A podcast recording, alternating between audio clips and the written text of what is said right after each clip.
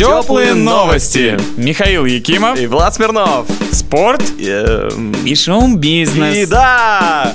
Барселона опять не радует российских спортсменов. Вчера наши парни и девушки в очередной раз остались без медалей. Даже в хайдайвинге, где после двух попыток Артем Сильченко уверенно занимал второе место, на пьедестал ему подняться было не суждено. В итоге Артем стал только шестым. Еще в одном виде программы, где у россиян был шанс завоевать медали, в плавании на дистанции 200 метров баттерфляя, Николай Скворцов тоже финишировал шестым. Поддержали проигравших парней и девушки, а точнее женская сборная России по водному полу. Наши ватерполистки пропустили в финал австралиек, уступив им со счетом 9-6. Но у них еще остались шансы завоевать бронзу в матче с венгерками, который состоится завтра. Из результатов вчерашнего дня особо отметить стоит вторую победу китайца Сунь Яна, теперь на дистанции 800 метров вольным стилем. Открытым остается вопрос, сможет ли он завоевать третью медаль, но теперь уже на дистанции полторы тысячи метров. Тепло и хорошо. Игрок футбольного клуба «Краснодар» Александр Мартынович подал в суд на РФС. Суть иска заключается в том, что, по мнению Александра, белоруса, имеющего российское гражданство, лимит на легионеров, существующий в чемпионате России, ущемляет его право на труд. Интересно отметить, что в чемпионате Белоруссии, связанной таможенным союзом с Россией, россияне легионерами не считаются. Генеральный директор Общероссийского профсоюза футболистов Александр Зотов считает, что у белоруса много шансов выиграть дело, так как у Мартыновича есть российский паспорт, и он является полноправным гражданином России. Самой известной жертвой лимита в российском футболе является украинский вратарь Спартака с российским паспортом Александр Дикань, вынужденный уступить свое место в воротах дублеру Сергею Писякову. Что ж, посмотрим, удастся ли Александру Мартыновичу добиться правды. Кушаешь слушаешь. А Новосибирский клуб «Сибирь» завтра в матче шестого тура первенства ФНЛ в Красноярске сразится с местным клубом «Енисей». В прошлом сезоне в Красноярске победила «Сибирь» со счетом 2-1. Однако в Новосибирске «Енисей» взял реванш, да не просто победил хозяев, а разгромил со счетом 3-0. Чего ожидать от грядущего противостояния, предугадать невозможно. Однако в том, что сибирские клубы продемонстрируют упорную борьбу, сомневаться не приходится. Как всегда на сайте «Сибири» будет вестись текстовая трансляция, а для желающих посмотреть матч, видеотрансляция на сайте sportlife1.com. А пока вы будете ждать матч, сделайте зарядку и научитесь танцевать в присядку. По-любому пригодится. Спорт, результаты, результаты, деньги, деньги, бизнес, бизнес, шоу.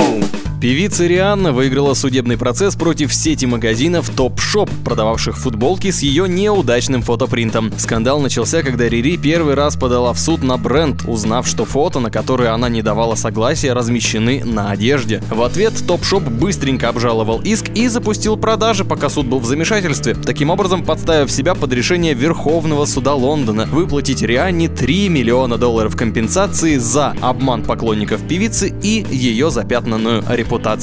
Теплые, как кофе и котята. Стали известны подробности грядущего фестиваля редкого кино Empire Open Cinema, который откроется 6 августа в Москве. Это уже четвертый фестиваль под открытым небом в парке искусств Музеон. В программе будут новинки европейского и американского кино, еще не вышедшие в российский прокат. Первым фильмом фестиваля станет лента «Много шума из ничего» режиссера Джоса Уидона, создателя сериалов «Баффи. Истребительница вампиров», «Ангел», «Светлячок», «Кукольный дом», а также постановщика суперхита «Мстители».